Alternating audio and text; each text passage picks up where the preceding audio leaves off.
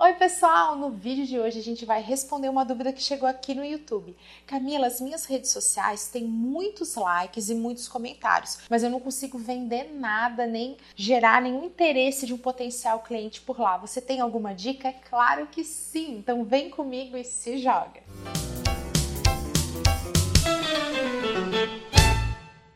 Antes da gente começar, convite especial. Clica aqui embaixo se inscreva no canal para ficar por dentro de todo o conteúdo que eu publico por aqui. É grátis, não tem glúten, faz super bem. Esse cenário onde a gente tem sim interação nas redes sociais, mas isso não se converte em solicitações de orçamento, de propostas comerciais ou em vendas, ele é comum. A primeira coisa que você precisa fazer é ter clareza do seu alinhamento de objetivo, que a gente já falou aqui no canal, dentro de um planejamento de marketing para redes sociais. Então, o seu objetivo, que é gerar contatos de potenciais interessados, ele está alinhado com a tua estratégia de conteúdo? É a primeira coisa que você tem que responder. A segunda pergunta que você tem que se fazer: como está a sua estratégia comercial? A sua estratégia comercial como um todo, ela vai muito além do marketing digital. Ela envolve como o seu produto é percebido, ela envolve o seu atendimento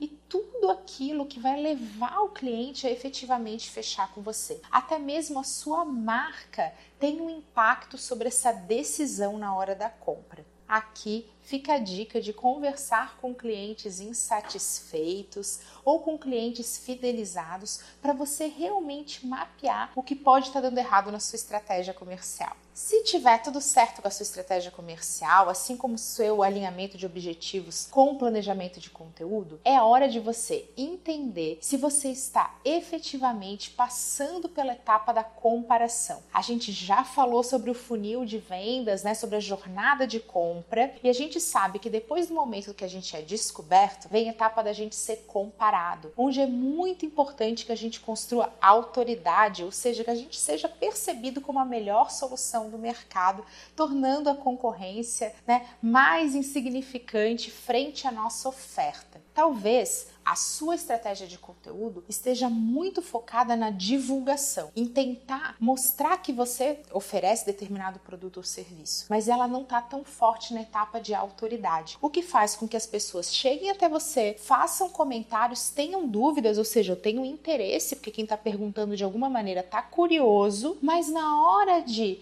comparar, acaba escolhendo um concorrente. Por isso, tenha cuidado em garantir que você mostre os seus diferenciais, que você mostre aquilo que você faz melhor, que você consiga de alguma maneira ser percebido como a melhor solução para o problema daquele potencial cliente que está lá te comparando com uma outra, com outro concorrente, com uma outra solução. Maneiras de fazer isso. Uma delas são os depoimentos de clientes satisfeitos, eles te ajudam a aumentar a autoridade. Mostrar o seu serviço serviço sendo prestado, seu produto sendo utilizado por outras pessoas, também é uma maneira de garantir que você tem clientes que estão satisfeitos com aquela solução e levar esse potencial cliente a uma identificação. Meu risco é menor, isso vai facilitar a tua etapa de comparação. Uma outra maneira de facilitar essa etapa é mostrar benefícios que a sua solução, que o seu produto, que o seu serviço entregam para os seus clientes. Aí você vai dizer, mas Camila, eu já estou mostrando isso. Estou mostrando a minha geladeira, ela é super bonita. O óbvio também tem que ser falado. A gente sabe, quem não é visto não é lembrado. A gente fica mostrando a nossa geladeira. Mas fala o que a sua geladeira tem de especial. É bem importante que esse óbvio, esses atributos técnicos também sejam muito claros para o seu cliente para que ele tenha clareza nesse momento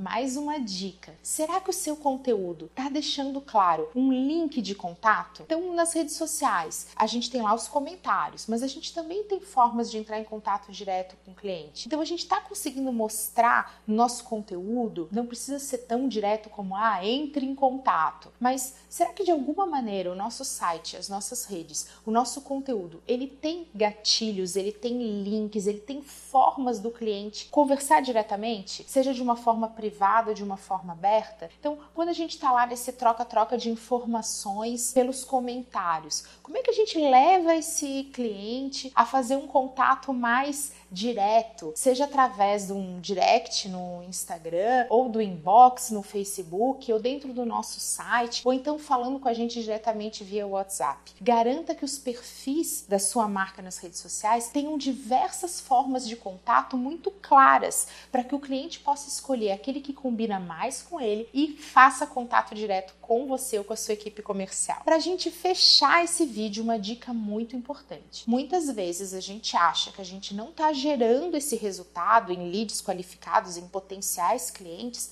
porque a gente não está medindo isso.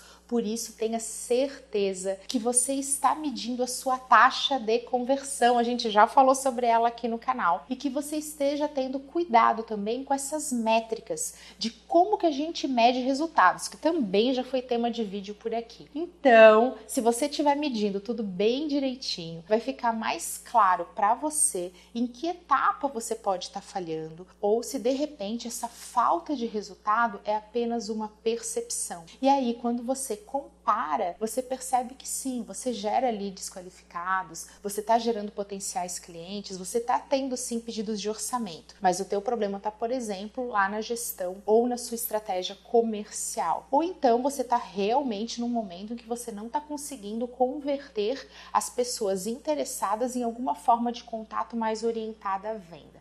Só que sem essa métrica, a gente pode estar achando. E eu quero terminar esse vídeo fazendo convite para que você tenha vontade de medir efetivamente as coisas. O digital permite isso e é uma oportunidade incrível para todos nós de confirmar coisas e sair do achismo. Eu espero que vocês tenham gostado do vídeo, que fique mais claro e mais fácil ter cada vez mais resultado através das redes sociais. Até a próxima!